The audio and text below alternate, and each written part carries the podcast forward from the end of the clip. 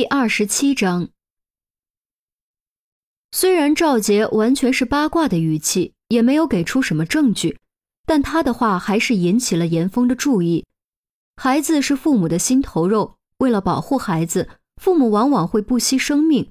如果自己的孩子受到伤害，父母很容易失去理智。冯晓峰是私立幼儿园的园长，有充分的作案条件。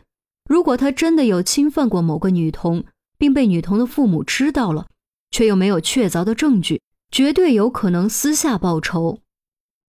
不过目前一切都只是猜想，到底怎么回事儿还是要等尸检以及讯问过冯晓峰的妻子刘丽之后，才能筛选出正确的方向。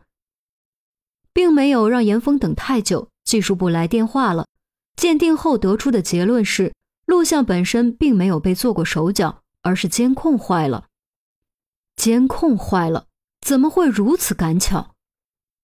严峰赶紧给于西和陈红打电话，问他们现在在哪儿。得知他们刚离开海底捞后，让他们赶紧回去一趟，将收银台的监控探头拆下来带回来。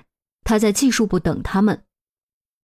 于西和陈红立刻掉头返回海底捞，亲手拆下监控探头装好，这才驱车第二次离开。回到支队。二人直奔技术部和严峰会合，将监控交给技术人员。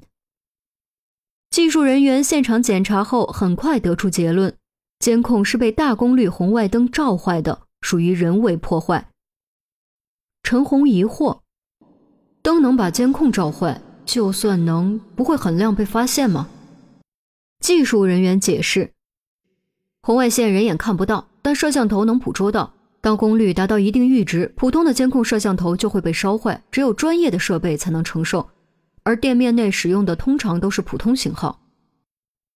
技术人员还举了个例子，有时候摄像机会被五台激光灯照报废，原理也差不多。这么说的话，凶手当时就在店内。于西道，摄像头的角度只有在店内才能照到。所以使坏的人只可能在店内，不可能在店外。不一定是凶手，但破坏摄像头留下盒子的人一定在店内。严峰语气笃定。陈红闻言蹙眉。当时在店内的不只有工作人员，还有食客。工作人员好确认，且已经确认。食客都有谁就比较难确认了，毕竟食客是流动的，而且救护车来后。店长就闭店了，食客都离开了，想重新确认所有食客的身份，实在不是一件容易的事。严峰好像看透了陈红的想法，其实有办法确认食客的身份。什么办法？陈红和于西异口同声。严峰道：“其实很简单，现在付账都是手机，而刷手机一定会留下记录。”只要查看当晚海底捞的付款记录，就能查到机主。陈红闻言敲了敲自己的脑门儿：“嗨，瞧我这脑子，居然把这给忘了。”严峰说的没错，现在是无现金时代，手机付款都有记录，逆向查找就能将当晚的时刻全部找出来。不过，严峰话锋一转：“不过什么？”于西问。严峰没有回答，而是立刻打开监控录像，从十九点四十分开始二倍慢速重放，放到十九点四十四分二十三秒黑屏，再次倒回去四倍慢速重放。你到底在找什么？陈红忍不住发问。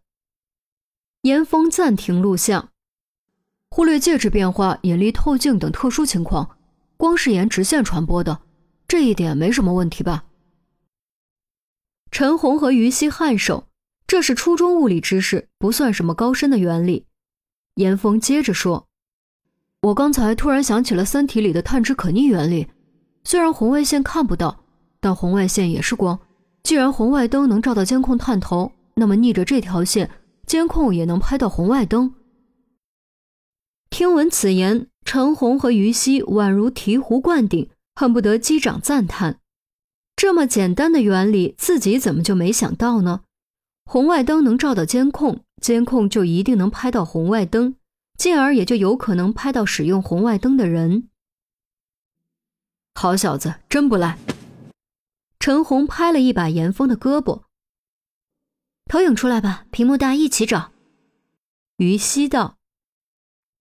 技术员麻利将录像投放到投影布上，严峰重新四倍慢速播放，四个人一起眼也不眨盯着屏幕，全神贯注捕捉每一个可能被忽略的微小细节。四倍速慢放两遍，四倍速慢放三遍，八倍速慢放两遍，八倍速慢放三遍。然而很可惜。虽然严峰的发现很让人振奋，但一连看了好多遍，慢放速度都调整到了十六倍。四个人八只眼睛，却依旧没有照到红外灯，也没有找到任何可疑人物。怎么会这样呢？不止陈红和于西困惑，严峰也困惑了。原理不可能错，既然红外灯能照到监控，监控不可能拍不到红外灯。我先去洗把脸，你们再看几遍。陈红揉揉酸胀的眼睛，准备去洗脸。工作了一天，这个点儿本来就有点困，全神贯注盯久了，真的有点受不了。便在这时，严峰似乎突然捕捉到了什么，大喊了一声：“停！”陈红被吓了一跳，赶紧转身回来，找到了。严峰指着监控画面的一个位置说。看这个，这个，这是什么？于西虚着眼睛仔细观察，这个位置是一面装饰柜。严峰所指的是装饰柜格子中的一个小物件，好像是镜子。陈红用不确定的语气说。严峰振奋点头，这就是一面镜子，刚才反光闪了一下，我才注意到。说完，严峰倒回去一秒，让三人仔细看。这回三人终于捕捉到了，真的只有一瞬间的反光，可能是店里灯光变化产生的。镜子反射，于西豁然惊醒。没错，就是反射。都怪我，是我用光直线传播把我们的思维固定住了。发现这个小镜子，我才幡然醒悟：光直线传播，但不一定全程都要走直线，还可以反射。严峰说完，打开画图软件，画了一条横线，接着在横线上画了个 V 字形的长线，最后打上箭头。极为简单的一张图，没学过物理的都能看懂。光打在镜面上会以等角反射出去，从而达到改变方向的目的。牙膏和简易潜望镜就是最简单的利用。